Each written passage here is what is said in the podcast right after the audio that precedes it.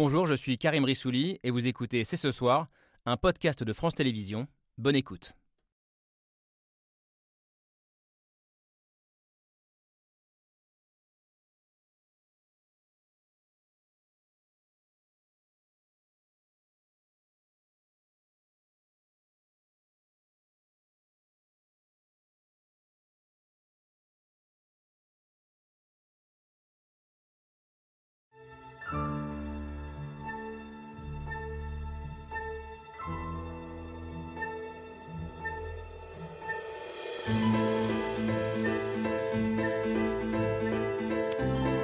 Bonsoir à toutes et à tous, soyez les bienvenus sur le plateau de C'est ce soir. C'est le retour d'un rituel dont on se serait bien passé. Les conférences de presse de Jean Castex ou du ministre de la Santé signent qu'une énième vague de Covid frappe la France. C'est déjà la cinquième.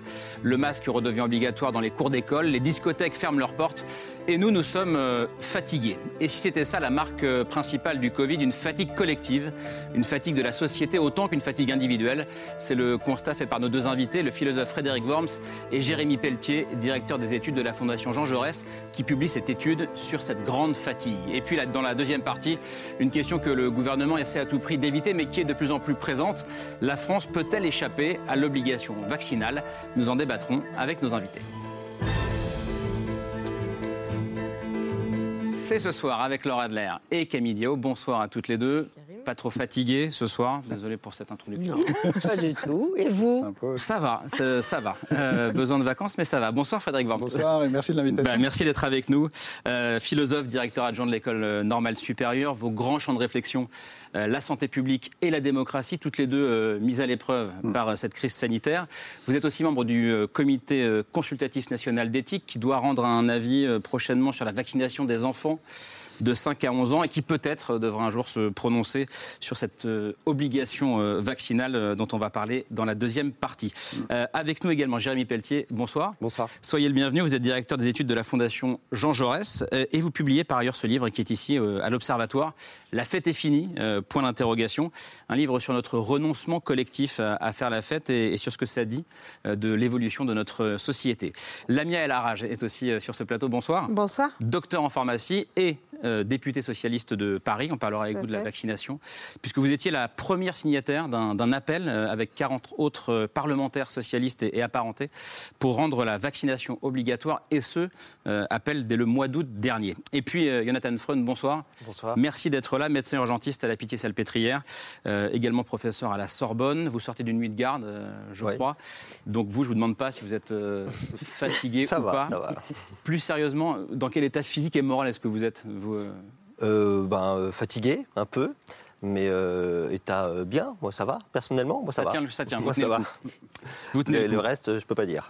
ben, on va en parler tout à l'heure. Je parlais de la fête en vous présentant Jérémy Pelletier. Est-ce qu'on a arrêté la fête, la bamboche, appelons-la comme on veut, parce qu'on est fatigué, parce que le gouvernement ferme les discothèques Pourquoi est-ce que ça a un lien avec la fatigue, justement? Euh, C'est un lien avec la fatigue. Euh, quand vous regardez euh, à partir de 2015, au moment où on a constaté le délitement de la fréquentation des boîtes de nuit, ça c'était une étude qui avait été faite auprès de jeunes de Grande-Bretagne, vous avez une partie de la jeune génération qui disait, mais en fait nous, à la fin de la semaine, quand le vendredi soir arrive, en fait on est fatigué, on est usé. Et donc c'est fatigant d'aller dans un lieu collectif où on va rencontrer des gens qu'on ne connaît pas, il y a le temps de trajet, il y a l'ambiance à l'intérieur, par ailleurs euh, une potentialité de se faire un peu embêter, euh, de se faire draguer lourdement. Euh, et donc, c'est beaucoup plus reposant, effectivement, de faire ce qu'on appelle la fête à la maison et de privatiser la fête. Donc, oui, il y a on prise la fête, on drague sur des applis plutôt mm. qu'en boîte de nuit.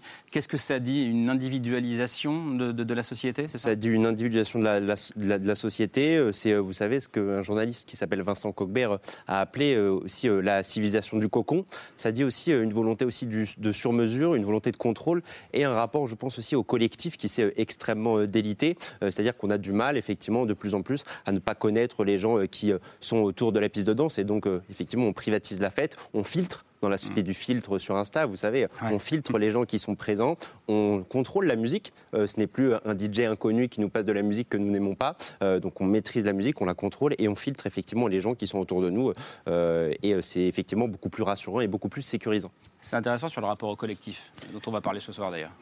Bah oui, tout à fait, parce que là, tout ça garde un sens, manifestement. hein. C'est comme euh, la fatigue euh, physique du docteur euh, qui est de garde, tout ça garde un sens.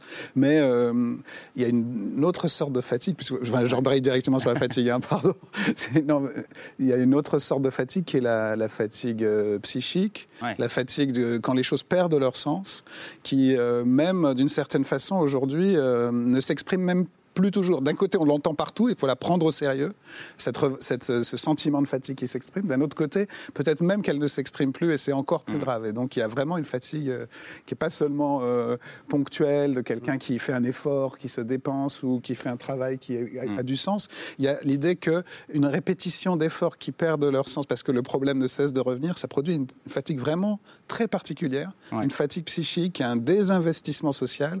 Et il faut euh, l'étudier, il faut y remédier euh, socialement, politiquement. Vous l'avez étudié avec ce, ce rapport de, de la Fondation euh, Jean Jaurès. Dans, dans la préface, euh, Gilles Fickenstein, je crois, c'est lui qui écrit la, la préface, euh, écrit la, la fatigue paraît moins être une fatigue généralisée euh, qu'une fatigue collective. C'est quoi la différence entre une fatigue généralisée et une fatigue collective?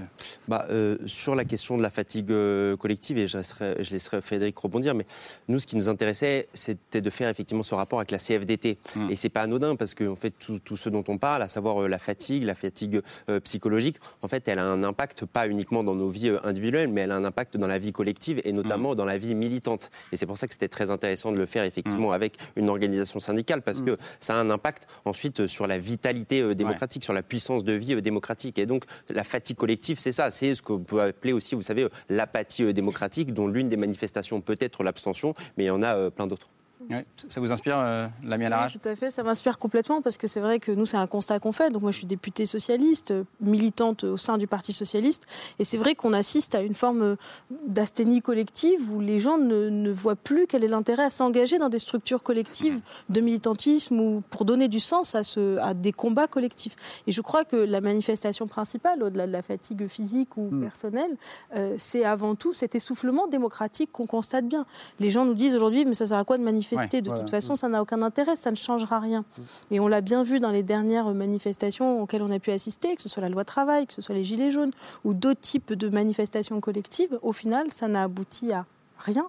Donc ça vient conforter ce sentiment de- d'inutilité. Vous avez acquiescé, euh, Jonathan Freund, quand euh, Lamia a commencé Oui, à parler. Pardon, je- j'aime bien venir ici parce que les gens sont intelligents. J'apprends Mais des c'est choses. vrai que ce n'était pas. euh, non, mais je, je- je vois les trois interventions et je me dis que tout ça, ça s'applique aussi complètement à, à ce qu'on vit à l'hôpital. Et c'est vrai qu'on a mis le mot fourre-tout fatigue là-dedans. Ouais. Comme vous dites là, après une garde, c'est pas une fatigue physique du tout. C'est une fatigue, comme vous dites, une répétition de choses qui finalement ne marchent pas. Ça s'applique parfaitement à l'hôpital public. On en a marre de toujours euh, courir après les choses qui n'arrivent jamais. On ne peut pas faire notre travail correctement. Ça, y a pas de- ça se finit pas. Comme vous dites, le désinvestissement finalement euh, le- dans, dans le- le- la communauté, c'est que les gens quittent, ont quitté l'hôpital public. et Tout.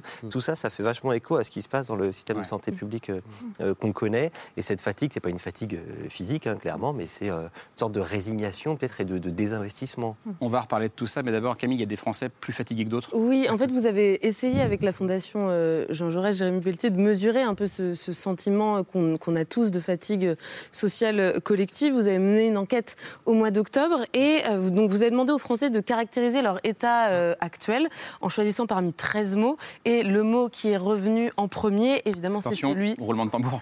suspense, euh, de la fatigue citée par 17% des personnes interrogées. Et la fatigue arrive juste devant deux autres termes qui sont l'incertitude et l'inquiétude à 15%. Donc ça fait vraiment un podium assez encourageant. Il y a des mots un peu plus positifs qui arrivent derrière, mais qui Mais sont à des niveaux. qui arrive derrière aussi. Ouais, Ouais. Mais en, en tout cas, euh, enfin voilà. Mais ce, qui, moi, ce que moi Il j'ai y a trouvé combien d'abstentions particulièrement surtout euh, de gens qui répondent pas?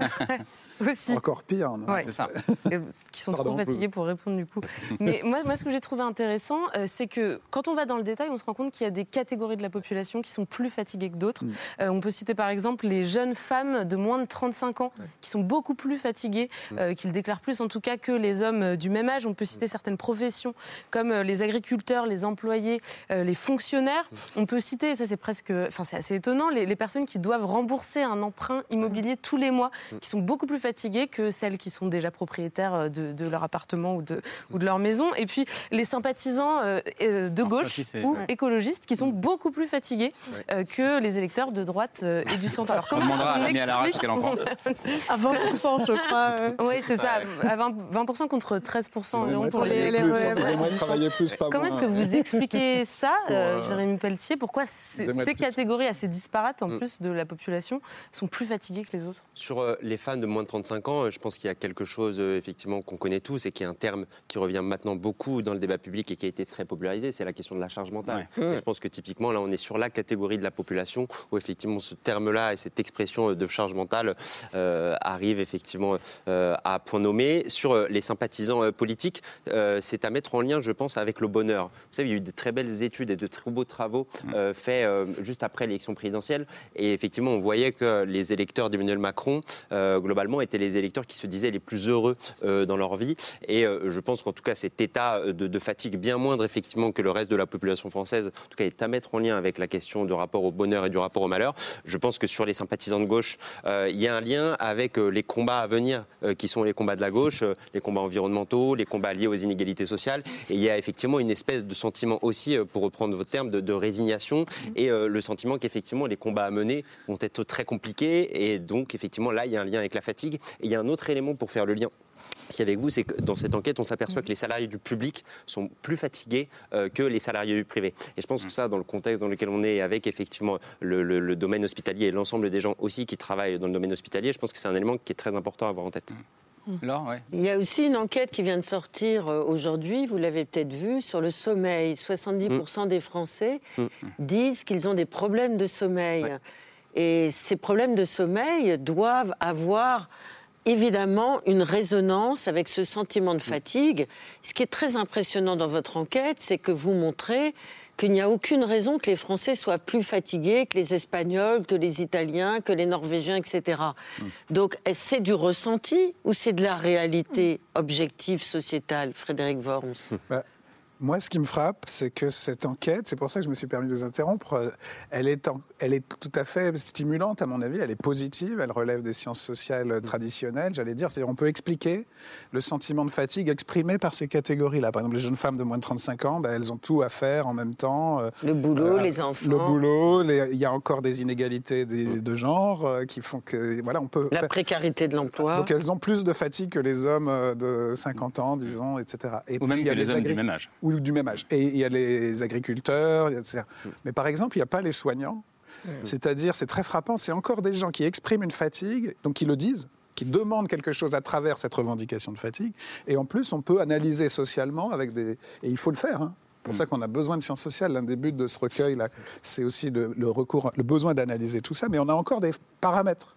C'est des travaux plus fatigants que d'autres, la pénibilité, c'est des inégalités, c'est des choses. Voilà. Et il y a quelque chose derrière nous qui nous inquiète encore plus, en un sens. C'est justement les gens qui n'ont même pas répondu. C'est Ouais. les gens dont la fatigue va s'exprimer par le silence, le sommeil, justement, mais un sommeil apathique, un sommeil peut-être avec comprimé aussi. Les, les Français consomment beaucoup de somnifères, etc. Et finalement, c'est cette fatigue-là qui est la plus inquiétante de toutes. Parce que cette fatigue-là dont on parle, y compris les sympathisants de gauche, c'est parce qu'en fait, bah, ils rencontrent des obstacles dans leur désir, dans leur Ouais. travail. Mais c'est encore un sens, c'est encore euh, l'effet d'un. En physique, la fatigue, c'est la dépense d'énergie dans un travail. Mais est-ce qu'il Donc pourrait y avoir des conséquences politiques à cette asthénie à Ah, je trouve que oui, fatigue c'est la plus dangereuse de toutes. On va, on va, C'est la plus dangereuse de on toutes. va Parce venir- qu'une fatigue sociale avec Fred- un objectif, On va, on va venir aux, aux conséquences politiques, mais comme on a ouvert pas mal de portes, Ouais. quand même, on a une militante socialiste, euh, donc militante de gauche euh, sur ce Très plateau. fatigué, qui est- mais qui n'a pas l'air. bonne mauvaise Très fatigue. Non, mais en, en clair, en clair, ce que j'entends aussi dans ce que vous dites, euh, Jérémy Pelletier, c'est quand on, à la fois, on a peut-être plus euh, notre combat est davantage quand on est de gauche les inégalités, euh, ce qui est votre cas, ou euh, le péril climatique, on a peut-être plus conscience, mais en plus, on est en train de perdre la bataille politique et culturelle, et donc on est carrément épuisé. C'est ça l'idée? Ouais, ouais, c'est absolument ça. ouais. Moi d'abord, je voudrais euh, saluer ce travail qui a été fait euh, euh, parce que je le trouve très précieux, parce qu'il met euh, un regard euh, sciences sociales Ouais. sur un sujet qu'on a vocation, enfin qu'on a tendance, pardon, à traiter depuis quelque temps uniquement sous le prisme médical ou sous le prisme économique. Et à chaque fois qu'on a essayé de mettre sur le débat, nous en tant que responsables politiques, donc euh, je dirais avec cette fatigue supplémentaire de l'échec qui a été le nôtre, de dire arrêtons de parler uniquement d'indicateurs médicaux et économiques, parlons aussi de ce que ressentent les Français. Parce que je crois qu'il y a des problématiques en matière de santé mentale qui doivent nous inquiéter collectivement. Donc merci d'avoir fait ce travail-là. Moi, je l'ai regardé avec beaucoup d'attention et il nous révèle tout un ensemble de choses. Pour les gens de gauche, je dirais que la gauche suscite souvent énormément d'espoir. Je ne dis pas ça pour nous dédouaner. Je pense que globalement, il y a des erreurs qui ont été euh, commises ces dernières années. Il y a des choses où, sans doute, on n'a pas été à la hauteur des attentes et on n'a pas été à la hauteur d'un certain nombre d'attentes. Et ça a provoqué un sentiment euh, de lassitude très fort chez un ensemble de gens. Et vous voyez, moi, je, fais beaucoup, euh, je suis beaucoup sur le terrain, sur les marchés de ma circonscription. J'essaye de rencontrer beaucoup de monde pour recréer du lien entre les élus et les citoyens. J'y crois beaucoup. Et ce que je constate à chaque fois, c'est que les gens me disent Non, mais de toute façon, ça sert à rien. Euh, vous nous avez déçus, ou de toute façon, tout ça est trop compliqué. Euh, on va dans le mur, en fait. Et cette lassitude, ce que je parlais tout à l'heure d'étiolement démocratique, il aboutit, je pense qu'il y a des conséquences politiques, qui est une montée du populisme. On l'a vu par ailleurs par le passé. Euh, on est en train, je crois, de reconstater quand même un bloc d'extrême droite qui est extrêmement fort et où il y a une forme de résignation de la population sympathisante, euh, électorale, de gauche qui dit non mais de toute façon ça sert à rien de se mobiliser. Et ça, moi, ça me fait peur, euh, vraiment. Et surtout quand je vois les, les images qui circulent depuis quelques jours, je me dis mais euh, on va dans le mur. Et je crois que c'est ce que vous pointez un petit Ouais. peu du doigt. Plus, je pense qu'il y a un autre élément, effectivement, euh, euh, très vite, c'est que euh, les sympathisants de gauche, d'une façon générale aussi, sont fatigués euh, des que- de, de querelles de 4 ou 5 candidats en fait, qui Mm. se battent en duel à 2, 3 ou 4 Mm. Et effectivement, les sondages récents encore qui viennent d'être publiés juste après euh, le- la victoire de Valérie Pécresse à la primaire de droite montrent euh, qu'en fait l'étiolement il continue et que euh, les, les- les- les- les taux et les intentions de vote aussi continuent de baisser. Et je pense qu'il y a aussi un rapport et il y a un lien entre des sympathisants et des militants en fait qui sont fatigués face au spectacle en fait auquel ils assistent. Et en fait ils savent très bien euh, finalement comment tout cela va se terminer entre guillemets. En tout cas ils ont conscientisé comment tout, Bien tout ça allait se terminer. Ils voient qu'en fait personne ne fait rien pour changer les choses. Et je pense que ça Ils ont intériorisé l'échec. absolument. Ouais, absolument L'ami Alaraget parlait de, des conséquences sur la santé mentale, euh, alors, notamment euh, de, de cette crise sanitaire. Au, au printemps dernier, vous, aviez, euh, vous étiez exprimé et vous disiez, en gros, soyons justes, le gouvernement a fait des choses, euh, notamment euh, sur le plan euh, social, mais vous regrettiez à l'époque qu'il n'y ait pas eu euh, ce que vous appeliez un changement de logiciel euh, pour prendre en charge les, les conséquences du Covid à long terme. Est-ce que vous dites encore la même chose aujourd'hui? Est-ce que ça s'est amélioré? Exactement, je suis très frustré parce que je pense que la déception euh, de gauche, mais d'ailleurs démocratique en général, c'est la déception devant la- l'absence de changement et l'absence de critères du progrès. Donc c'est une désillusion du progrès, c'est d'ailleurs un titre très ancien d'un d'un livre des années 50 euh, ou 60 euh, de Raymond Aron. Mais euh, aujourd'hui, la pandémie, le climat, un certain nombre de problèmes graves et négatifs, mais précis, avec des outils pour les traiter, nous redonnent des critères des progrès, et y compris des critères sociaux, puisqu'au fond, euh, on sait bien que la pandémie, elle, euh, elle réveille les inégalités, et les inégalités, tout le monde a besoin de les traiter, parce que s'il y a des gens malades dans des pays pauvres, ça revient, s'il y a des gens malades dans les quartiers pauvres, ça revient sur tout le monde. Et donc moi, ma frustration, oui, je la ressens toujours, c'est aujourd'hui, on a de nouveau des critères précis des progrès, des progrès concrets. Et pourtant, on ne s'en saisit pas, alors que la désillusion face au progrès, la lassitude face à ce qui se répète sans rien changer, et les, grands slogans sur le changement, bah, c'est la gauche, mais c'est aussi la droite, hein, parce que euh, je me souviens, Nicolas Sarkozy parlait de rupture, François Hollande parlait du changement maintenant. Tout, la politique, c'est le sens du changement. Ce, qui nous, ce qui nous rend non fatigués, c'est le sens du nouveau, de la création. Je pense que les grands progrès avec un grand P, tout le monde. Mais aujourd'hui, on retrouve des critères des progrès. Il faut s'en saisir. La pandémie est de cette façon-là, je dirais en creux comme ça, et le climat aussi, une chance pour les, les- les- les théories du progrès compris- et la détresse psychique, c'est toujours le désespoir euh, devant la répétition du, du négatif. Mais justement, est-ce que la, la fatigue ne peut pas être, dans, un- dans un certain sens, un, un moteur qui nous permet euh, d'aller vers ce changement. Je prends juste un exemple. Je disais ce matin une interview de, euh, de Jean-Laurent Cassilly, qu'on recevra d'ailleurs euh, demain sur ce plateau, et qui lui parle de fatigue urbaine. Donc c'est un exemple précis. Il explique que les citadins, euh, aujourd'hui, euh, sont fatigués de ce mode de vie trépidant, de la ville très dense, qui a été un peu portée au nu dans les années 2000, et Oui. qu'on se dirige maintenant, à cause de cette fatigue, vers d'autres modes de vie qui ont été aussi accélérés par la pandémie, par le développement du télétravail. Mais voilà, est-ce que dans, un cas comme ça, cette fatigue intime qu'on ressent, est-ce qu'elle peut pas nous mener à inventer finalement quelque chose d'autre? Oui, je trouve que oui, mais pour une raison précise. C'est parce que c'est une fatigue qui vient avec un diagnostic et une réponse. Donc on est fatigué de ceci ou cela, de, de trajets qui sont inutiles et il y a une réponse, par exemple avec le numérique et d'aller habiter ailleurs avec un jardin et on répond à plusieurs problèmes.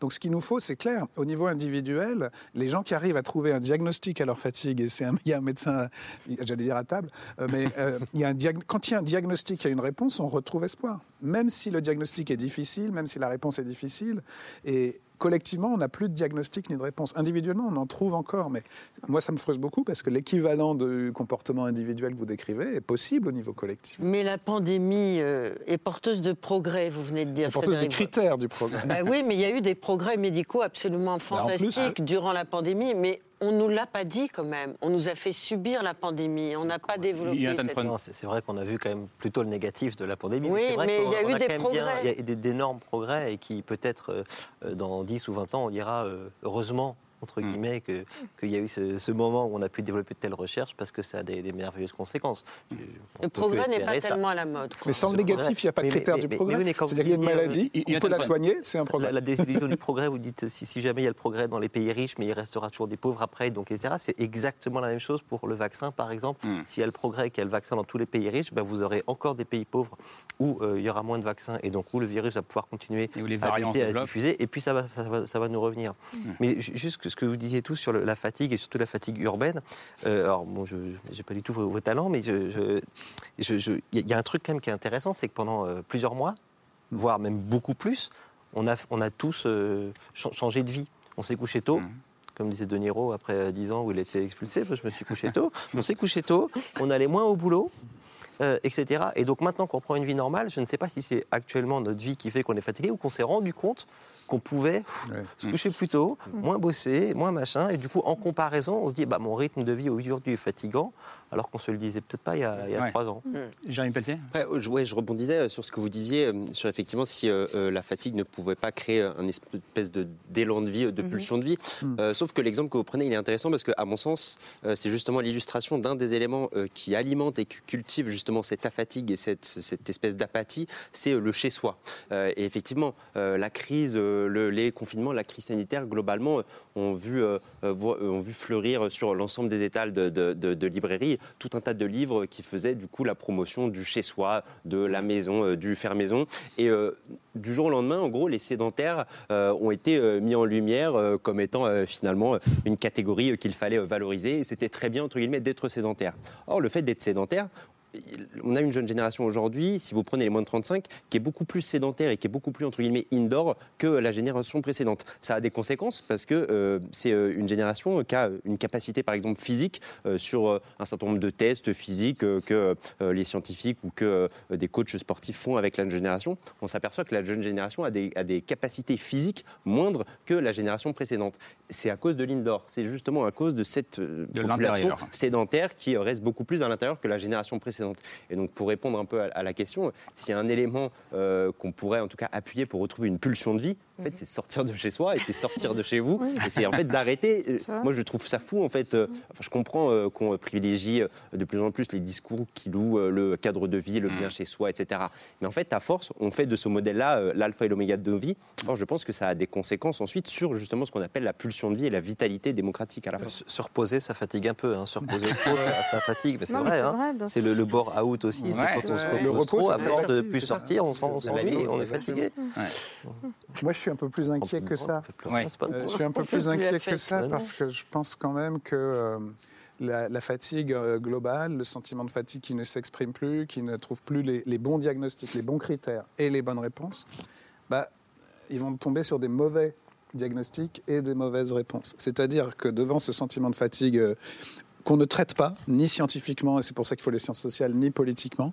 Mais il y a quand même des discours politiques qui la prennent en charge, la fatigue. Et la fatigue généralisée, ça devient de la colère très vite. Mmh. Le mot ras-le-bol est intéressant parce qu'il désigne à la fois le sentiment de fatigue et le sentiment de colère. À un moment donné, euh, il faut faire très attention parce qu'il faut Mm. prendre au sérieux la fatigue, parce que sinon on va lui donner finalement un autre exutoire. C'est des forces. hein. La fatigue, c'est bizarre, mais c'est une force, une très très grande force, L'ami à l'arrache. et qui peut être dangereuse. Moi, je voulais réagir à la fois sur ce que vous dites et les chiffres que vous avez évoqués tout à l'heure.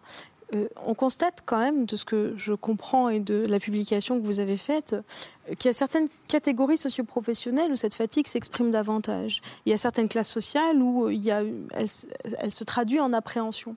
Et ça fait écho à, à cette forme d'incertitude, d'angoisse, de peur du lendemain, ce qu'on appelle aujourd'hui le pouvoir d'achat, mais qui, à mon sens, est un terme fallacieux. Je préférerais qu'on parle de pouvoir de vivre, parce que globalement, comment est-ce qu'on vit demain? Comment est-ce qu'on boucle la fin du mois? Quand on a une inflation qui augmente, quand on a des salaires qui stagnent, quand on a euh, des, des- des niveaux de coûts d'énergie qui augmentent, avec un coût de la vie qui globalement augmente, et où les gens se retrouvent une fois payés toutes leurs factures, ce qui leur permet de, de- de- de vivre au quotidien, mais ils n'ont plus rien. Et donc, ils profitent plus de la vie. En fait, euh, je crois que ce phénomène que vous décrivez comme étant une forme de sédentarité, elle se traduit aussi par une incapacité à profiter d'un certain nombre de loisirs extérieurs parce que trop onéreux et que le niveau de vie aujourd'hui ne permet plus de le faire.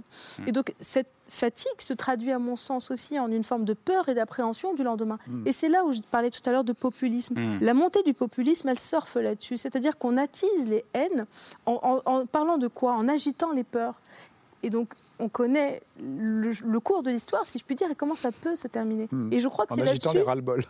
C'est là-dessus, vous avez bols. raison. Il doit y avoir, à mon sens, un sursaut politique et démocratique. Et si on arrivait à répondre à cette question-là, peut-être qu'on se porterait un petit peu mieux, effectivement, à gauche, pour en revenir à ce qu'on disait tout à l'heure. Laure, avant, avant de, par- avant de parler de- des soignants. Oui, la question qu'on peut vous poser, c'est est-ce que la fatigue n'est-elle pas un luxe social? Parce que celles et ceux qui sont fatigués ont le droit, dans le regard des autres, d'être fatigués. Mais il y a des professions qui ne peuvent pas être fatiguées. Vous nous avez dit, vous sortez d'une nuit de garde, Ah. vous ne pouvez pas être fatigué parce que vous, assumez votre vocation, vous faites votre métier au plus près de vos possibilités, de votre assentiment profond avec vous-même. Je pense aux aides-soignantes, je pense aux infirmières, je pense à toutes ces personnes qui quittent les métiers silencieusement, no- notamment dans les hôpitaux publics, pour réinventer leur vie, mais ça ne doit pas être facile. Donc la question est, est-ce que la fatigue n'appartient pas finalement une catégorie sociale qui peut se le permettre Alors, non, je pense pas, parce que quand on faisait euh, des travaux, vous savez, au moment euh, des débats sur la réforme des retraites, on avait lié aussi euh, cette question de la fatigue à la question de la pénibilité. Et à quel point, effectivement, vous rencontriez que euh, un certain nombre de, classes sociales très spécifiques et de professions très spécifiques mettaient justement la question de la, de la pénibilité. Et là, pour le coup, on parlait de pénibilité physique, mais aussi de pénibilité psychologique au cœur, justement, des débats sur la réforme des retraites. Et donc, Là, on était loin euh, du euh, côté, euh, c'est un sujet effectivement de bourgeois qui sont un peu fatigués de, leur quotidien et une, une espèce de fatigue psychologique, en gros, qui leur permet de se plaindre en permanence. Par ailleurs, un autre élément, je trouve que ce qui est intéressant aussi dans l'époque, c'est que s'il y a autant de gens qui disent effectivement comme on voit dans les enquêtes qu'ils sont fatigués, c'est aussi qu'il y a une acceptation euh, beaucoup plus facile aujourd'hui de l'époque. C'est un texte de Serge Effet, justement, dans notre dossier, qui le montre très bien. Il dit qu'il y a une acceptation beaucoup plus facile aujourd'hui que permet l'époque pour exprimer justement ce type de sensibilité, ce type d'émotion et ce type d'état physique, alors qu'avant, on avait tendance effectivement, par pudeur ou euh, par choix ou par habitude, à le cacher. Donc je pense qu'il y a un degré d'acceptabilité de l'époque qui fait qu'on reçoit beaucoup mieux les gens aujourd'hui qui disent je suis fatigué, je suis usé, je suis flingué. Je reviens à la fatigue des soignants. Euh, Frédéric Vorn, vous, vous en parlez euh, dans, ce rapport. Et Cette fatigue, elle ne s'exprime pas pendant le pic euh, de la pandémie, mais Exactement. après, euh, après le pic. Euh, et vous écrivez que leur fatigue à ces soignants ne conduit pas à la révolte, euh, mais à la défection. Exactement, parce que c'est c'est là que le contraste est le plus fort. Dans, dans, dans la crise, leur travail a un sens et est reconnu socialement. Il est épuisant. Mais il est doté de sens. Et on a l'espoir qu'il change quelque chose, par exemple en sauvant une vie. C'est quand même un effet énorme. Donc euh, le travail a du sens quand il, se sent utile et il produit un changement. Et là, quel changement plus valorisant et reconnu? Et puis après, on revient à la normale Et en plus, rien ne change. Et le sentiment de retour est en fait un sentiment de régression. Mm. Et je crois que ça, c'est une fatigue. euh, Voilà, le contraste, on a les deux extrêmes de la fatigue. Mm. La fatigue physique, mais socialement reconnue, et la fatigue psychique, mais socialement méconnue, Mm. et qui produit un double, une double peine extrêmement grave. Et je rejoins ce que disait Laure Adler il y a un instant. C'est-à-dire, il y a des degrés de fatigue. Mais quand un sentiment devient dominant, finalement, tout le monde s'en saisit. Et donc, en effet, c'est chic d'être fatigué. Quelqu'un qui ne serait pas fatigué, c'est que voilà, il n'a pas une vie intéressante. Donc, je suis fatigué, j'ai fait toutes mes courses de Noël, etc. C'est des fatigues indécentes. Effectivement, il faut donc faire des études réelles sur la fatigue cachée qui ne s'exprime pas sur euh, les, les réponses qu'on peut et qu'on doit y apporter. Et ces réponses sont en effet du côté de la reconnaissance sociale. Non, votre travail a un sens, même dans le temps normal. Il y a toujours un peu d'urgence dans tout ce qu'on fait nous. Sinon, euh, effectivement, euh, c'est désespérant. Je me tourne vers le soignant. Ouais, non, mais c'est c'est tellement vrai ce que, ce que vous décrivez. hein, C'est tellement vrai. Pendant la, la crise, en tout cas la première vague, pendant les, les pires moments, entre guillemets, on, on travaillait tout le temps, on dormait pas, on n'était pas fatigué. Exactement. Et je- j'estime vraiment qu'on était les privilégiés de cette époque-là. On n'était pas les soldats au front spécialement, je sais pas. On était les privilégiés, on avait un sens, on avait des choses très excitantes, Mission, très dures. hein. On vivait des choses pendant que tout le monde euh, s'emmerdait à la maison à pas savoir ce qui les attendait. On était vraiment privilégiés, on n'était pas fatigués. Le retour à la normale après a fait évidemment qu'on n'a pas compris, même si on s'y attendait malheureusement, que tout redevienne comme avant, en pire. Et effectivement, on est allé au combat euh, mollement, puis c'était la défection immédiatement, c'était la, la déroute. Les, Très vite. les défections, juste concrètement, euh, chez vous, elles se- elles s'expriment comment Euh, Oh bah, je pense que bah, vous, vous l'avez tous euh, vu et entendu, quoi. Les, les infirmiers, les infirmières, les soignants en général se barrent. Et alors ils se barrent, ils changent carrément de métier, pour certains, pour beaucoup, ou en tout cas ils quittent l'hôpital Ou public. alors ils vont dans le privé, c'est ça Vous pourrez aller dans le privé pour, faire, pour avoir une autre, une autre type d'activité. Et pareil pour les médecins. Les médecins, euh, maintenant, ils n'ont aucun, aucune euh, je veux dire, attractivité particulière pour l'hôpital public. Et ça, euh, c'est quelque chose qu'on sait et dont les, les- les directeurs se, se- se moquent un petit peu, en fait, vraiment. Les, directions d'hôpitaux, les directions générales, et même peut-être un peu le, le gouvernement, en ont pris acte. Mais j'ai pas l'impression que ça dérange tant que ça. C'est c'est pas qu'une impression que ça dérange Mmh. tant que ça. Camille, euh, il y a un mot qu'on a entendu tout à l'heure, c'est le mot apathie, Oui. euh, qui, est, qui est intéressant euh, dans les traductions concrètes, les conséquences de cette fatigue euh, généralisée ou collective. Oui, effectivement, il y, a- il y a plusieurs penseurs qui ont pensé justement cette façon dont la, euh, dont, dont la fatigue peut déboucher euh, sur une apathie dans le champ politique. Euh, je pense notamment à l'historien Patrick Boucheron qui parle, euh, qui parle de fatigue démocratique, donc de ce, ce moment euh, où les sociétés euh, renoncent par, par découragement euh, finalement à, à revendiquer leurs droits, à, à défendre certains principes euh, sur lesquels elles sont basées. Ça rejoint aussi ce que dit un économiste qui s'appelle Pierre-Yves Joffard qui parle de fatigue de la compassion. Et je crois que c'est aussi un terme qu'on utilise à propos des soignants, justement. Euh, ce- cette diminution de notre capacité d'empathie euh, par, par fatigue et donc d'une capacité aussi d'indignation euh, collective. Je pense par exemple à la crise des migrants. On a, on a eu des drames dans, dans la Manche euh, récemment. Et voilà, c'est cette, cette fatigue qui nous empêche de nous indigner. Est-ce qu'on est dans un moment comme ça? Enfin, J'imagine qu'on l'a déjà un peu dit, Frédéric. C'est pas une fatalité, mais c'est un risque, ouais, vraiment, parce que et, et surtout, il faut pas prendre l'apathie comme une comme une sorte de vide, comme une sorte de simplement d'absence de sentiment, comme le mot pourrait le faire croire. Et l'apathie qui remplace l'empathie, donc euh, c'est l'absence de sentiment qui remplace le, la- le sentiment pour l'autre. Je pense vraiment que l'apathie est une force. hein. C'est une force qui nous entraîne vers, vers le bas, qui nous entraîne vers. Freud dit que la pulsion de mort, c'est une pulsion de répétition, c'est la pulsion quand quand il n'y a plus de changement, mais ça nous fait désirer le négatif. Non seulement nous n'y résistons plus, mais nous y tendons. Et ça, c'est difficile à admettre. Mais c'est quand même vrai que la, la fatigue peut devenir une colère, qui peut devenir un défoulement, qui peut devenir. Voilà, c'est c'est pas un état. On a l'impression que la fatigue, l'apathie, comme ça, c'est un état vide de blanc. On a l'image du type qui est chez lui déprimé. Mais en fait, cette dépression est une force destructrice, Mm. psychiquement et socialement. Oui, moi, je, suis, je pense qu'il faut s'en inquiéter, mais que ce n'est pas une fatalité, parce que dès qu'on nomme quelque chose, bah, c'est quand même, on espère y répondre, hein, mais il faut agir. Et effectivement, je pense que les politiques euh, devraient saisir ça, pas comme un symptôme secondaire, mais Mm. comme euh, un vrai problème. Cette fatigue de la compassion euh, dont parlait euh, Ouais. Camille, Jérémy Pelletier. Quand vous demandez aux Français aujourd'hui euh, s'ils ont le sentiment ou non d'appartenir à une communauté, que ce soit une communauté culturelle, une communauté religieuse ou alors à la communauté nationale, aujourd'hui vous avez un Français sur deux qui vous dit euh, non. Non, j'ai pas le sentiment d'appartenir à une communauté. Mm. Et donc effectivement, on fait effectivement ce lien avec ce que vous disiez et euh, l'apathie démocratique, donc le rapport au collectif, évidemment qui se traduit euh, à la fin euh, par de l'abstention, parce que le vote, par définition, il y a une dimension collective. Mm. Vous ne votez pas que pour vos intérêts personnels, vous votez soit pour un groupe d'individus, que ce soit une classe sociale, un groupe social, ou alors pour l'État tout entier.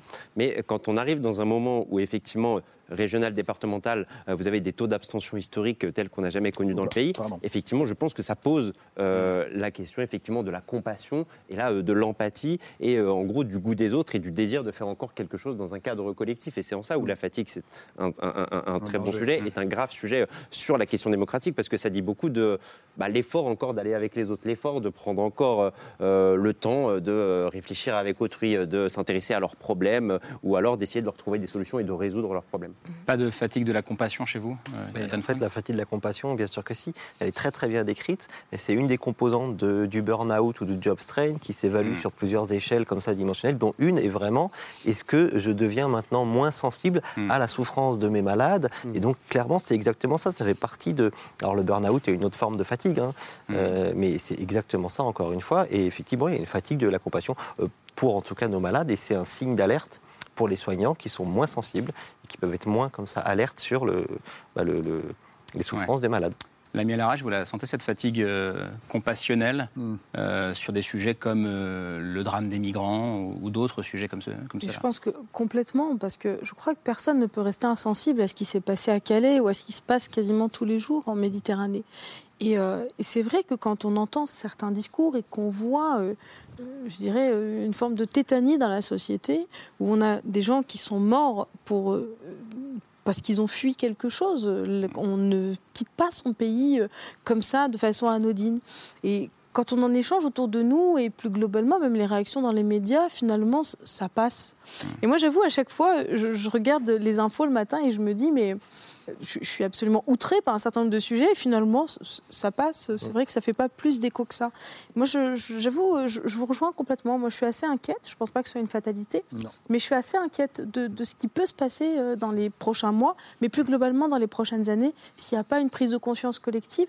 Et je crois qu'il faut se redonner des perspectives. Hmm. C'est comme euh, ce que vous disiez tout à l'heure. Euh, bah, quand on est très fatigué, des fois, le fait d'aller faire, d'aller courir un petit footing ou de, de, hmm. se remettre un petit peu en mouvement, ça aide aussi à se remobiliser. Et je crois que c'est la question qu'on doit se poser aujourd'hui, c'est comment est-ce qu'on va faire un peu de sport collectivement, intellectuellement, pour nous remobiliser. Et comme quoi la fatigue est éminemment politique. Euh, la fatigue est politique, mais je crois que cette espèce de faculté d'indifférence à autrui, c'est aussi un signe de fatigue euh, démocratique, politique. C'est aussi quelque chose qui a été philosophiquement complètement élaboré par euh, quelqu'un que connaît bien notre invité, euh, Frédéric Worms, qui est Judith Butler, qui a publié il y a quelques mois, grâce à Frédéric Worms, un livre vraiment très important par rapport à votre sujet de la fatigue sur les vies invivables. Hmm. C'est-à-dire que la vie est invivable pour certaines personnes qui appartiennent à l'humanité, mais cet invivable-là, nous ne voulons pas nous en apercevoir. Alors Frédéric Worms, est-ce que le coût de la vie, est-ce que cette espèce de fatigue de vivre, s'accompagne d'une indifférence à la vie même Ça, c'est une question pour vous, philosophe. Ben, oui, je pense quand même que effectivement les c'est le critère quand une vie euh, devient insupportable. Et effectivement, tout le monde, encore une fois, se plaint que la vie est insupportable, mais il y, en a, il y a des critères ultimes très mm. précis hein, qui, conduisent, qui conduisent justement au contraire de la vie, qui est la mort. Il y a des êtres qui ne, qui ne n'ont plus la force de se battre pour vivre parce que leur vie est, euh, impossible à supporter concrètement. Et c'est vrai que la question euh, devrait nous orienter politiquement pour nos propres vies, c'est-à-dire une vie, euh, une vie morale, c'est une vie qui prend en charge ces, questions-là, c'est-à-dire nos vies, en fait, je pense que quand nous ne sommes plus motivés par ces sujets-là, c'est ce que montre aussi Judith Butler, c'est quand la vie invivable des autres ne nous rend pas notre vie un peu invivable à nous, alors notre vie, en fait, peu à peu perd son sens, hmm. peu à peu perd son propre sens. Et, euh, et donc, oui, mais la, question, c'est qu'est-ce qu'on fait pour, euh, pour donner des minima de vivabilité? Judith Butler, c'est intéressant parce qu'elle est souvent prise comme une révolutionnaire. Hein quelqu'un qui veut tout changer euh, dans certains aspects de la vie humaine, par exemple la sexualité. En fait, elle fait partie de ces gens, comme nous tous ici, je pense, qui veulent plutôt définir des minima de vivabilité pour toutes les vies. Et je pense qu'une des réponses, au fond, à l'invivable, c'est qu'est-ce qui rend la vie minimalement vivable. On a construit des minima sociaux, on a des minima de santé aussi, des minima de santé publique, la couverture de santé pour tous. Heureusement, ça existe encore. D'ailleurs, c'est des, on a décrit ça comme des, des planches de salut, des, des filets de sécurité qui, dans notre société, ont quand même évité le pire. Je crois qu'il faut redonner aux gens l'idée que face à cette invivabilité, c'est c'est pas le progrès avec un grand P, ça va pas être le bonheur, mais ça va être quand même des minima qui rendent la vie supportable. Donc le livre s'appelle Le vivable et l'invivable. Donc on définit l'invivable pour définir aussi le vivable. À partir de quand une vie est vivable? Et au fond, c'est possible de rendre la vie vivable pour tout le monde sur la Terre. C'est pas quand on n'a plus de compassion pour les migrants, c'est parce qu'on a peur que si on accueille toute la misère du monde, euh, comme d'ailleurs euh, Rocard ne voulait pas le dire négativement, mais, mais le disait justement pour dire qu'il faut quand On même doit faire y prendre quelque- notre part. voilà, il faut en prendre notre part. En fait, il ne s'agit pas d'accueillir toute la misère du monde. Il s'agit de rendre la vie minimalement vivable pour chacun. Et ça, en réalité, c'est possible. Nos sociétés l'ont fait, hein, historiquement. Allez, vous restez avec nous euh, tous, les, tous les quatre. Euh, si on voulait vous avoir sur ce plateau, c'était aussi pour poser une, une question. Alors, est-ce que c'est une question fatigante Je ne sais pas. Mais qui est de plus en plus présente dans le débat. Pour tourner définitivement le dos à la pandémie et éviter les sixième, septième, huitième vagues, faut-il rendre la vaccination obligatoire, comme commencent à le faire euh, certains pays, notamment l'Autriche en Europe, ou peut-être l'Allemagne dans les prochaines semaines? On en débat tous ensemble juste après la preuve par trois, signé Hugo Bernard.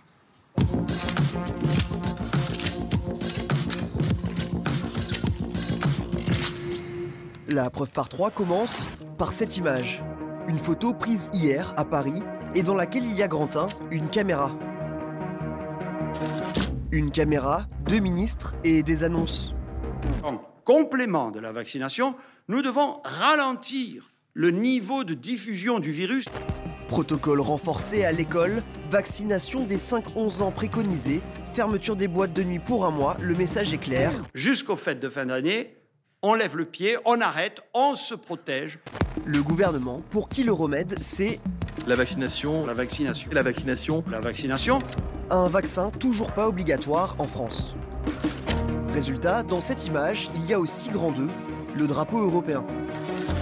L'Europe, où s'ouvre un débat sur l'obligation vaccinale. mandatory vaccination en Grèce, le gouvernement veut infliger une amende de 100 euros par mois aux non-vaccinés de plus de 60 ans.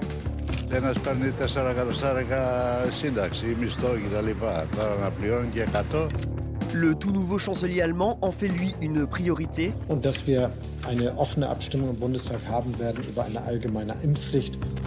L'obligation vaccinale déjà adoptée en Autriche et aussi au Vatican. Enfin, dans cette image, il y a grand 3, une ligne. La ligne du gouvernement qui, jusqu'à maintenant, est claire. L'obligation vaccinale n'est pas le choix que la France a fait. Mais ce choix fait débat au sein de la majorité. Est-ce qu'il est temps de rendre la vaccination obligatoire? Ma conviction, c'est que ce débat doit être ouvert. Un débat qui pourrait s'inviter dans la campagne présidentielle. Une photo, trois détails et une question, la France peut-elle échapper à l'obligation vaccinale? Alors, on va essayer de débattre de cette euh, question tous ensemble avec Mathieu Slama qui nous a rejoint. Bonsoir. Bonsoir. Euh, essayiste, enseignant au, au CELSA, et vous êtes l'un des farouches opposants, on peut le dire, à l'obligation vaccinale. On peut le dire, on peut le Vous avez publié il y a quelques jours euh, une tribune sur le site Figaro Vox. L'obligation vaccinale contredit profondément les principes républicains, selon vous. Pourquoi est-ce que vous dites ça? Pourquoi c'est anti-républicain, l'obligation vaccinale? Alors je pense que hum, si on devait résumer un peu ce qui, se passe aujourd'hui dans ces discussions, et puis ce qui se passe, je pense, moi personnellement, depuis deux ans, elle est résumée par une phrase qui a été prononcée euh, hier matin par un médecin médiatique euh, qui a dit la phrase suivante euh, Le virus se fout de la Constitution. Voilà, je le cite. hein, voilà. Et je crois qu'on a dans cette phrase le, résumé de tout ce qui se passe aujourd'hui et qui est aussi un peu un résumé de, ces débats autour de la vaccination obligatoire.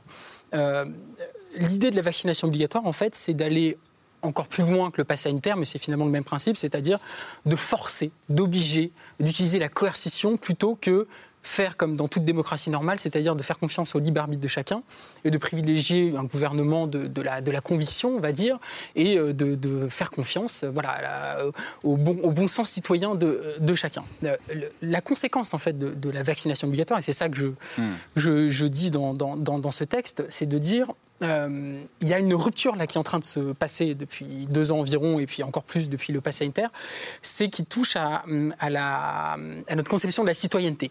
Euh, la citoyenneté, elle est indivisible, euh, comme la République est indivisible. Euh, Il y avait eu un débat sur ces sujets-là en 2016 autour de la déchéance de nationalité. Je ne sais pas si vous vous rappelez. On s'en rappelle. Et voilà, je pense que tout le monde se rappelle ici. Voilà. Et euh, le, le défenseur des trois, euh, Jacques Toubon, à l'époque, avait rappelé une chose qui était essentielle, qui disait la République est indivisible et la citoyenneté, la citoyenneté est donc indivisible. Il ne peut pas y avoir des, des citoyens de seconde zone ou même des citoyens privilégiés, d'ailleurs. Et Voilà. pour vous, le non-vacciné devient le citoyen Alors, de le zone. et, et alors justement, euh, j'en arrive au point qui est, qui est le mien, qui est de dire, on est en train de faire euh, du- de la personne qui n'est pas vaccinée, qui décide pour une raison ou une autre de ne pas se faire vacciner, euh, parce qu'il a peur, parce qu'il a des doutes ou quoi que ce soit, on est en train de lui enlever une partie de sa citoyenneté, en fait. Donc il n'a plus les mêmes droits que- qu'un autre citoyen, et donc en fait, on est en train de, choisir un modèle politique où l'accès, le, plein accès à la citoyenneté est déterminé par un vaccin. Et ça, c'est quelque chose qui, on est tous autour de la table, je pense, pour le vaccin, en faveur de cette vaccination. Mais là, on touche à un des principes qui est vraiment le, le principe qui est fondateur de notre République, et le danger est immense. Et, euh, et à partir du moment où on ouvre la porte vers ça, je crois que, que, euh, on rend possible tout un tas de dérives qui, moi, m'inquiètent profondément. Alors, Lamia Lara, je me tourne vers vous, puisque je le disais en, en vous présentant tout à l'heure, vous êtes euh, pour la vaccination obligatoire. Vous avez fait euh, cette tribune avec le PS. Le PS est l'un des seuls partis, d'ailleurs, je crois, à être aussi clair Oui. sur euh, cette, euh, cette obligation vaccinale. Qu'est-ce que vous répondez à Mathieu Slama?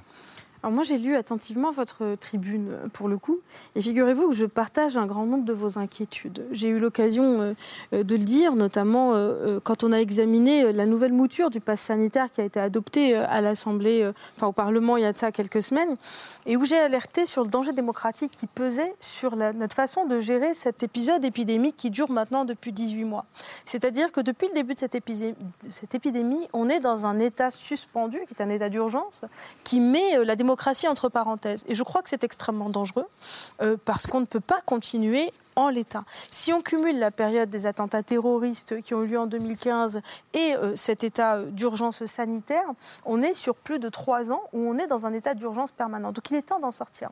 Je crois qu'une des solutions pour en sortir, c'est l'obligation vaccinale. L'obligation vaccinale, elle existe déjà sur un certain nombre de vaccins, aujourd'hui au nombre de 11, euh, où très concrètement, vos enfants, s'ils n'ont pas ces 11 vaccins obligatoires, ne peuvent pas être scolarisés. Donc je crois qu'en matière de santé publique, le raisonnement ne peut pas être un raisonnement individuel. C'est forcément un raisonnement collectif, puisqu'on a chacun individuellement la responsabilité de nous protéger collectivement. Et en cela, je crois que cette obligation vaccinale, justement, ne crée pas deux catégories de citoyens, en faisant en sorte que chacun soit vacciné et permette la protection de tous. Et c'est ça qui nous a guidé notre prise de position. Donc dès juillet dernier, nous avons proposé l'obligation vaccinale dans le cadre de la discussion sur le projet de loi sanitaire euh, huitième version, je crois, qui avait lieu en juillet dernier. Et à, l'époque, au sein de la majorité, personne n'avait accepté de soutenir cette disposition. Nous étions très peu à le porter. Ce qu'on voit aujourd'hui, c'est qu'un grand nombre de pays, un grand nombre de démocraties, même par exemple les États-Unis, où le maire de New York vient d'annoncer la vaccination obligatoire pour tous les salariés du privé à partir de janvier 2022. C'est vrai, euh, Mathieu Slama, c'est intéressant la- l'argument qui est de dire il y a déjà 11 vaccins obligatoires en France. Est-ce que ça nous met en dehors du champ républicain euh, Oui, de oui, euh, alors je pense que c'est absolument incomparable parce que euh, là, c'est des, des- des vaccins pour des enfants, pour accéder à l'école. On ne parle pas du tout de vaccins obligatoires pour pouvoir vivre au sein de la société de manière normale. Euh, moi, je voudrais vous poser une question en fait parce que vo- votre, vous dites en gros, il n'y a pas de rupture d'égalité. Parce que tout le monde est. voilà. Et c'est vrai, légalement, il n'y a plus cette, rupt- cette rupture d'égalité que le pass sanitaire introduit. Mais concrètement, euh, si moi, par exemple, je, prends mon exemple, si je ne veux pas me faire vacciner, qu'est-ce qui se passe pour moi? Euh, Est-ce que, est que donc j'ai une amende? Euh, Si je continue à ne pas vouloir, qu'est-ce qui se passe? La police vient me chercher Je suis, je, je- n'ai plus, je perds mon emploi. Qu'est-ce qui se passe pour moi qui suis pourtant citoyen? Je paye des impôts, je ne suis pas un délinquant, euh, je, je- je vis selon les règles euh, sociales. euh, donc, Dans- dans- Vous, vous comprenez bien le- la conséquence de ça, et ça, ça touche des millions de Français. Donc, euh, quel est le- et ça, c'est le point fondamental en fait de- du propos, c'est-à-dire qu'en fait très concrètement, cette mesure-là consiste à déchoir d'une certaine manière de leur citoyenneté. Moi, je, je, je- je- je- c'est le comme ça que, que j'appelle cette mesure, c'est une déchéance de citoyenneté en quelque sorte, des citoyens qui pourtant sont des citoyens comme vous et moi. La mienne à rage, puis après on fait un tour de table. Alors, moi, sur cette question euh, précise, quand on avait abordé, euh, quand on a fait cette proposition de l'obligation vaccinale, nous avions proposé d'ouvrir des discussions euh, qui soient à la fois échelonnées dans le temps et qui soient catégorielles, en impliquant la médecine scolaire, en impliquant les médecines du travail, en impliquant tout un ensemble de catégories socioprofessionnelles pour avoir une discussion qui soit échelonnée dans le temps et qui mette en place des mesures de contrainte qui sont à discuter. Moi, j'ai pas de réponse, euh, de solution magique à la question que vous posez, parce que pour moi, la limite, effectivement, c'est comment est-ce qu'on fait en sorte que chacun se sente inclus et que ça se fasse en lien avec un travail de conviction. Aujourd'hui, le pass sanitaire tel qu'il existe, c'est une forme d'obligation vaccinale où on a inventé une mesure de contrainte, mais sans édicter de règles claires. C'est-à-dire, en gros, euh, vous êtes puni si vous n'avez pas votre passe sanitaire, qui euh, en grande partie est lié à la vaccination, on ne va pas se raconter d'histoire, surtout maintenant que les tests sont devenus payants. Et pour autant, vous avez euh, euh, des punitions, vous, donc vous ne pouvez pas aller au restaurant, vous ne pouvez pas sortir, vous ne pouvez pas avoir un certain nombre d'activités, sans qu'on vous ait édicté de règles claires. Je pense que le fait d'instaurer la règle claire, accompagné de dispositifs de mise en œuvre qui sont à discuter, pourquoi pas à ce moment-là, effectivement, un passe vaccinal, euh, pourquoi pas un, un système de mesures, de sanctions. Et le Je pass regardais, vaccinal, par exemple, on, on retourne ce que disait, ce que disait par exemple la Grèce, même si je trouve ça un peu fort, mais je, je crois que la discussion doit se poser effectivement. Parce Donc, que le- là, les, vous me dites qu'il y en a certains. les, les prix sur salaire. hein. Je- J'en sais rien, pas, honnêtement, j'ai pas de. Je, voudrais, par- euh, pardonnez-moi, mais il y a quelqu'un ne- qui, est, euh, qui sort d'une garde ici avec nous. Euh, non, mais c'est intéressant parce que l'avis d'un médecin, c'est quoi Enfin, votre avis à vous, parce que les médecins n'ont pas le même avis. Jonathan Freund, est-ce que quand vous voyez des non-vaccinés arriver aux urgences euh, parce qu'ils ont le Covid et qu'ils développent une forme plus ou moins grave, ça vous met hors de vous ou pas? Ça nous met hors de nous, oui, ça nous énerve beaucoup, c'est vrai. Il y a beaucoup de choses qui nous énervent dans la vie, mais ça, ça nous énerve beaucoup. Euh, mais c'est quelque chose qu'on sait. Déjà, il faut quand même dire que grâce au, au pass vaccinal, il y a 90% d'adultes vaccinés. Sanitaire, pour l'instant. Sanitaire, oui. Comme vous l'avez dit, Oui, oui. comme vous l'avez très bien dit, c'est plutôt un pass vaccinal. j'ai pas entendu le Il chiffre. fait Grâce au pass. 90%, 90% des adultes sont vaccinés, ce qui est gigantesque. Qui, est, ce qui est génial. Donc après, on peut faire tout ce qu'on veut, pareil pour les 10%. Euh, comme, comme a dit très très courageusement euh, François Bayrou, euh, je pense qu'il faut ouvrir le débat. Bon, c'est ce qu'on fait là, on est très courageux nous aussi. hein. Mais euh, je vois pas, euh, j'ai- du mal à adhérer à cette... Bien sûr, j'adorerais que ce soit obligatoire et que tout le monde le fasse, tout le monde soit vacciné. On aimerait tous ici que 100% des gens soient vaccinés. Maintenant, faire ça obligatoire, je n'imagine pas comment c'est possible. Le temps que ce soit mis en place, appliqué correctement, on se retrouvera dans 6 ou 12 mois, le monde sera encore complètement différent. On aura plein de nouveautés sur le Covid, j'en sais rien. Là, le problème n'est pas là. C'est comment aller chercher les 10 derniers pourcents? Je- Probablement pas en les obligeant. Je crois, si je dis pas de bêtises, que l'un de vos collègues qui est infectiologue, lui, euh, Benjamin Rossi, euh, disait bah, peut-être que dans ce cas-là, quelqu'un qui n'est pas vacciné devrait payer ses frais médicaux. Oui, alors ça c'est affreux. C'est affreux. C'est comme quand j'entendais le débat sur euh, est-ce que quand il reste plus qu'une seule place de réanimation et qu'on a deux malades, l'un est vacciné, l'autre non, lequel on prend, on ne peut pas avoir ce genre de réflexion. La santé c'est gratuit pour tout le monde, pour les tueurs en série, c'est gratuit. Pour les tueurs en série, c'est gratuit pour les gens qui ne sont pas vaccinés. On ne peut pas avoir ce genre de réflexion. Il n'y a pas de punition. Vous parlez de punition pour le pass. euh, Actuellement, le pass sanitaire, c'est pas une punition actuellement. Je suis désolé. On ne va pas dans un lieu public où on risque de contaminer d'autres gens si on a refusé de se faire vacciner. C'est comme on fume pas dans un lieu public parce que c'est dangereux pour les autres. Mais si vous voulez vivre votre vie tranquille à la maison et, et- et déranger personne sans vous faire vacciner, on, on vous laisse faire. Donc il y a pas, de- je trouve pas qu'il soit punitif ce pass euh, vaccinal je- sanitaire. Je voudrais juste réagir euh, sur ce que vous dites sur cette question d'obligation vaccinale. Moi, je ne crois pas que le débat ne se pose pas parce qu'on est à 90% de vaccinés de plus de 18 ans. Aujourd'hui, là où le bas blesse, c'est chez les moins de 17 ans, pour l'instant. Mais au-delà de ça, je crois que le rappel qui va devoir être fait chaque année de ce qu'on comprend et de ce qu'on commence à voir, chaque année, le débat va se reposer. De, là, aujourd'hui, on est en train de se dire, bon, la troisième dose va être intégrée au pass vaccinal, donc euh, quels sont ceux qui vont accepter de jouer le jeu? Donc je crois que dans six mois, on va avoir exactement le même débat que celui qu'on a eu en juillet dernier, à savoir quels sont ceux qui ont accepté d'avoir leur troisième dose et qui donc peuvent continuer à avoir une vie sociale normale. Peut-être que le terme punition est un peu excessif. Pour autant, c'est comme ça. en tout cas. Euh, C'est comme ça qu'il est ressenti par un grand nombre de concitoyens qui nous interpellent en disant Mais moi, je suis privé de sortie ou je suis empêché. Et donc là, moi, je leur dis, ben, faites-vous vacciner à ce moment-là. Et, et C'est ce que vous dites, c'est justement le problème. Si on dit qu'on doit faire ça tous les ans, c'est le problème. C'est parce que si on était sûr que ça bougerait pas et que c'est comme ça, avec un vaccin, paf, c'est fini. Non, là, on a un nouveau variant qui arrive qui sera probablement beaucoup moins sensible au vaccin. Et comment vous allez faire quand vous mettez une obligation vaccinale? Dans six mois, Pfizer va en sortir un nouveau plus adapté au variant. Vous obligerez sur l'ancien vaccin, sur le nouveau. Puis dans un an, les choses seront différentes. C'est ça, moi, c'est que les choses ne sont pas figées dans le temps. Si on disait stop, c'est fini, le virus bouge plus, c'est toujours comme ça, machin. Oui, évidemment, au bout de quelques mois, années. J'ai- deux oui, on hommes- va le rendre obligatoire. Lequel c'est obligatoire Non, mais j'ai deux hommes qui ont très envie de répondre là. Je les vois tous les deux. Je commence par lequel? Comme vous voulez. Bah, je- je- je- juste Vas-y, deux mots. Lival. Euh, non, vous, vous faites le lien avec la citoyenneté. Mais en fait, justement, la personne qui se fait pas vacciner, en fait, elle se met elle-même en fait en marge de la citoyenneté parce que par définition, elle ne pense qu'à elle. Par définition, elle a cessé de penser à autrui. Par définition, elle a considéré que c'était ses petites angoisses personnelles, c'était sa petite vie intime, c'était son petit confort euh, personnel, etc. qui comptait. En fait, elle montre et elle est en train de montrer à tout le monde qu'elle s'en fout globalement du collectif et du reste de la population. Et c'est intéressant parce que ça fait le lien exactement à ce qu'on disait tout à l'heure sur euh, la compassion, sur le rapport au civique. Enfin, je suis frappé, moi, à quel point, pendant six mois euh, au début de la crise, euh, tout le monde a dit faites-vous vacciner, faites-vous vacciner parce qu'il faut protéger autrui, il faut protéger votre prochain. Ça a été absolument inefficace. Il a fallu que le président de la République il appuie euh, en gros sur le bouton consumériste, sur le bouton société de loisirs. Il a bien fait parce que c'était très Sur le efficace. bouton en gros, c'est vaccinez-vous, sinon vous n'allez pas pouvoir jouir de euh, votre vie euh, de loisirs, etc., etc. Et donc, à mon sens, Hmm. ils se relèguent eux-mêmes en fait de la citoyenneté. Et au même titre que moi, à mon sens, euh, quand vous avez comme ça une grande désertion, euh, moi, je suis profondément pour le vote obligatoire, par exemple, euh, le vote démocratique obligatoire. Ben, pour la même raison, je suis pour effectivement la vaccination o- o- obligatoire dans, dans, dans, dans le débat qu'on est en train Alors, d'avoir. réponse de Mathieu Slama, puis Frédéric Worms. ouais, ouais, très rapidement, je trouve que c'est- c'est le sujet fondamental. Vous êtes partisan en fait du- du- du- d'une méthode de gouvernement autoritaire qui consiste à dire si les gens se comportent pas bien, on va les amener à bien se comporter. Je voudrais vous répondre sur deux points sur ce que vous venez de dire. Euh, la première, c'est dire, comme vous dites, que la société passe avant l'individu. C'est le principe des, des sociétés euh, autoritaires et de sociétés non démocratiques. Euh, en Chine, par exemple, euh, l'individu passe après la société. L'individu passe au second plan et c'est l'intérêt de la société qui passe au premier Vous avez le sentiment de vivre en Chine ça, c'est le Ah, principe. Non, vous avez le pas ça. sentiment de vivre en Chine, ce, que vous, ce que vous décrivez, c'est le vous principe d'une société autoritaire. Et ça, c'est le contraire de, de la société démocratique française. Et deuxièmement, la citoyenneté.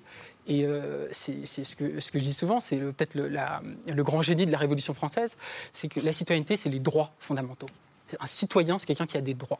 Ce que vous décrivez, c'est ce que. Donc, c'est le droit de s'en foutre. D'abord des droits. D'abord des droits. Les devoirs, ça s'appelle l'ancien régime. Le- le- la République, elle, euh, et c'est Clément, vous pouvez lire même, euh, il y a des grands discours des Clémenceau là-dessus, qui dit la République, c'est la liberté d'abord. C'est l'individu et la liberté de l'individu d'abord. Donc ce que vous décrivez aussi, ça ressemble beaucoup plus à l'ancien régime qu'à la République. Voilà, c'était juste les, les deux points que je voulais. Frédéric Worms.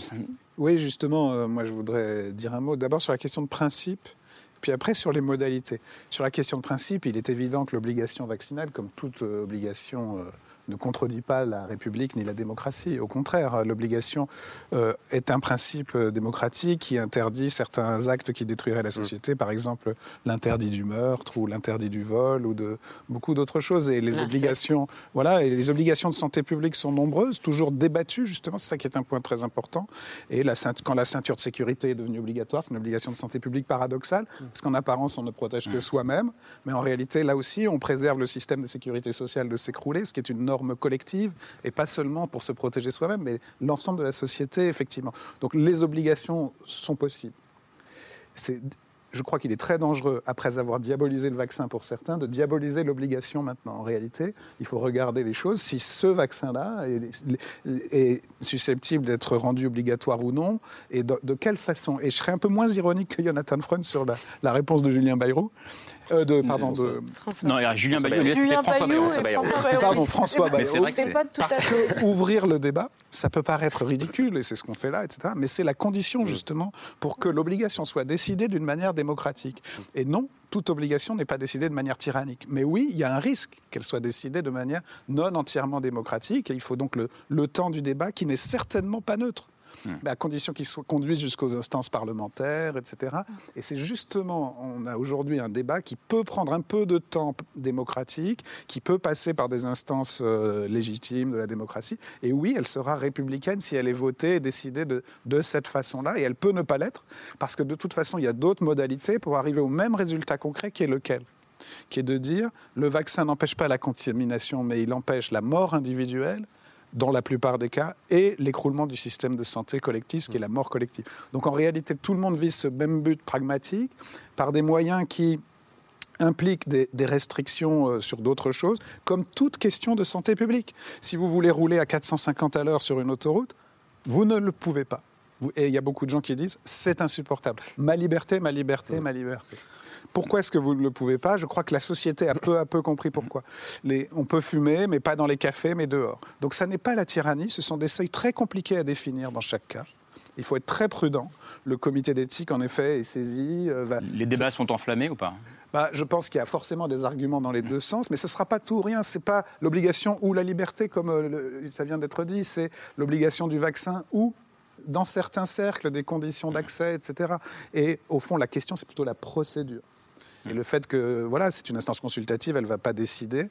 Mais je pense que oui, il y aura, comme pour les soignants, hein, elle est obligatoire déjà pour les soignants. Je voudrais dire quelque chose qui apparemment est stupide, mais on va demander aux philosophes. Il y a aussi une liberté à se faire vacciner. Moi, je me suis sentie libre quand je suis allée me faire vacciner. Bah, D'abord, c'est euh, un droit, justement, c'est une ressource majeure que la société met en plus à disposition gratuitement par des, des- des- une, une sorte de- d'effort collectif, au fond, et qui, et qui euh, permet en effet la liberté de, de chacun. Il y a beaucoup de gens qui ne l'ont pas, qui en sont privés. Ça ne veut pas dire qu'il faut le rendre obligatoire automatiquement. hein. C'est plus compliqué. Mais c'est vrai que je pense que le vrai risque que, dans lequel vous ne devriez pas tomber, c'est de diaboliser l'obligation. Diaboliser le vaccin, c'est très dangereux, mais diaboliser l'obligation, dire dès qu'il y a obligation, il y a tyrannie, c'est une faute grave euh, démocratique et républicaine. Mathieu Slama. Euh, je pense que euh, sur le fond, on ne sera pas d'accord, euh, évidemment. En revanche, je, je suis très d'accord avec vous quand vous dites qu'il faut un débat. Euh, et c'est ce qui nous a beaucoup manqué, je trouve, depuis deux ans, c'est de pouvoir avoir un débat. Moi, je vous avoue que les, les prises de position qui, qui sont les miennes euh, m'ont valu beaucoup de, beaucoup de, de- de reproches et ça a été parfois, euh, je dois le dire, assez dur euh, parce que limite on est criminalisé dès qu'on. Euh, vous critiquez cette obligation-là. oui, mais de manière générale, dès qu'on général. pose la question des principes et de dire peut-être que euh, la liberté, c'est quelque chose qui est, qui est un peu important euh, dans notre pays, euh, tout de suite, on, on peut rapidement être criminalisé et dire, mais euh, face aux, aux- aux milliers de morts, euh, voilà. Et, et je crois que la, la question centrale, c'est le, le débat et la manière de décider. Euh, depuis deux ans, encore une fois, c'est décidé par, euh, j'exagère un petit peu, mais par un homme seul en Conseil de défense, euh, avec un Parlement qui joue un rôle fantoche, qui, qui dit oui à tout. Quand le Sénat ose mettre quelques petites, voilà, l'Assemblée tout de suite dit non. Les, les contre-pouvoirs ne jouent plus leur rôle. Donc, je trouve que, en effet, qu'on soit d'accord ou non, le fait qu'il puisse y avoir un vrai débat démocratique, etc., c'est quelque chose qui nous a manqué jusqu'à maintenant et qu'il faut aujourd'hui que j'appelle de mes voeux, en tout cas. La mienne arrache. Moi, j'aimerais réagir sur plusieurs points. Tout d'abord, sur cette question de l'obligation va- vaccinale, vous avez tout à fait raison. Je crois qu'il y a la question de principe et il y a la, la forme et de comment est-ce qu'on la met en œuvre. Pour ma part, euh, bon, euh, voilà, je suis favorable à cette obligation vaccinale et je le redis. À la fois, je ne crois pas qu'une obligation vaccinale vienne contrevenir à quelconque notion de citoyenneté ou de démocratie et c'est important de le reposer.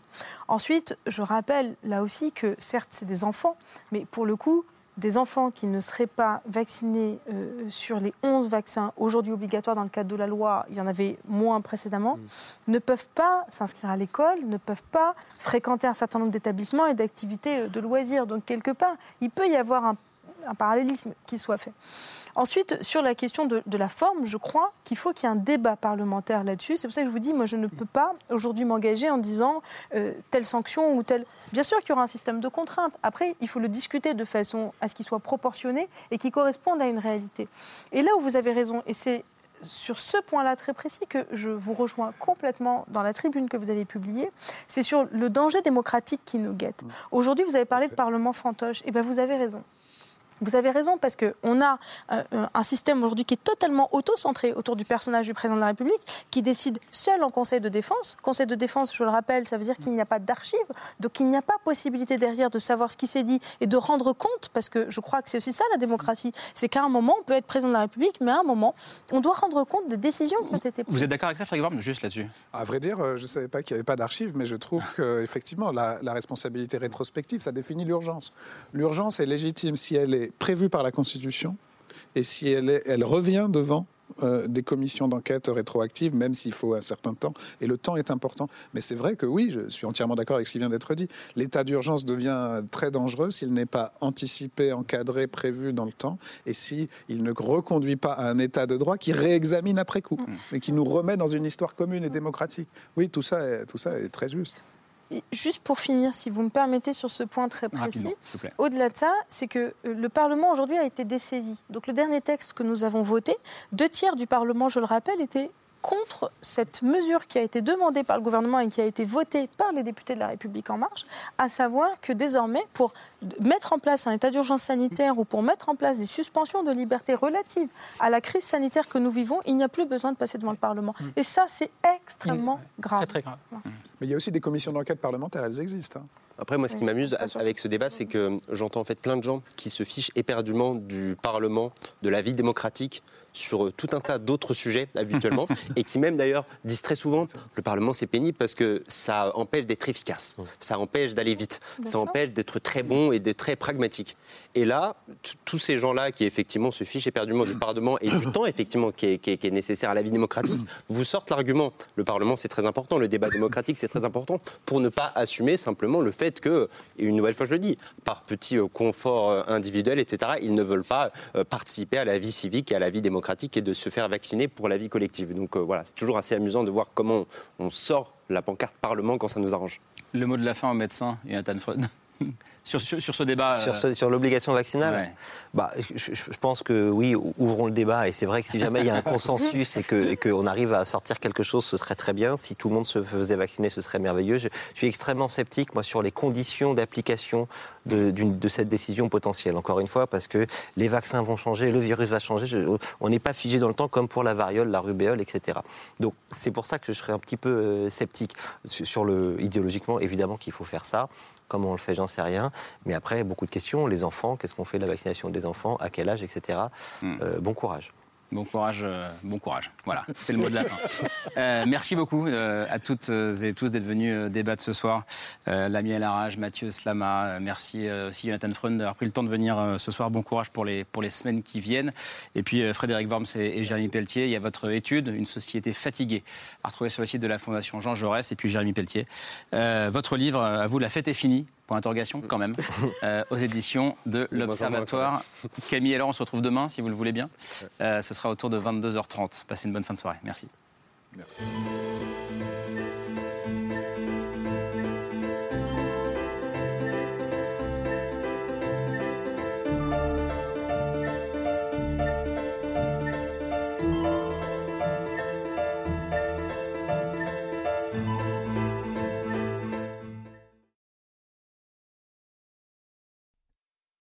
C'était C'est ce soir, un podcast de France Télévisions. S'il vous a plu, n'hésitez pas à vous abonner.